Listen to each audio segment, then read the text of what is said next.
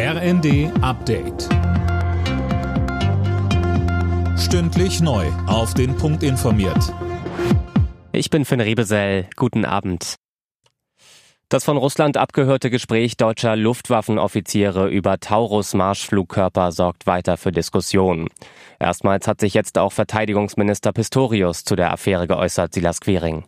Ja, und der verspricht eine umfassende Aufklärung. Eine bereits laufende Prüfung soll zeigen, ob sich die Offiziere an die Vorschriften gehalten haben und ob die Vorschriften womöglich angepasst werden müssen.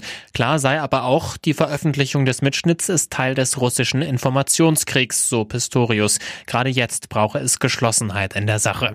Die Union hat unterdessen eine Sondersitzung des Verteidigungsausschusses beantragt.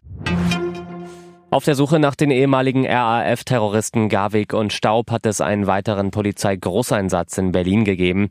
Aktuell durchsuchen Beamte ein Gebäude in Friedrichshain. Zuvor wurden bei einem Einsatz in einer Aussteigersiedlung zehn Menschen in Gewahrsam genommen.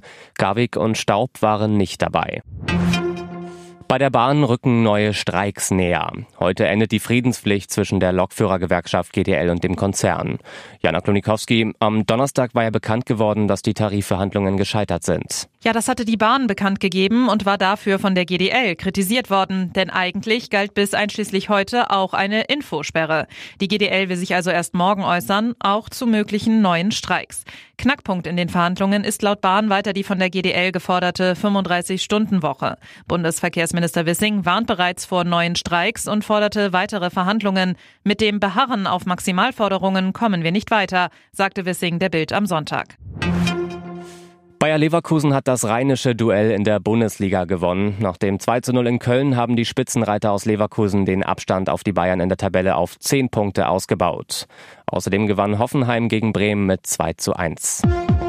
Alle Nachrichten auf rnd.de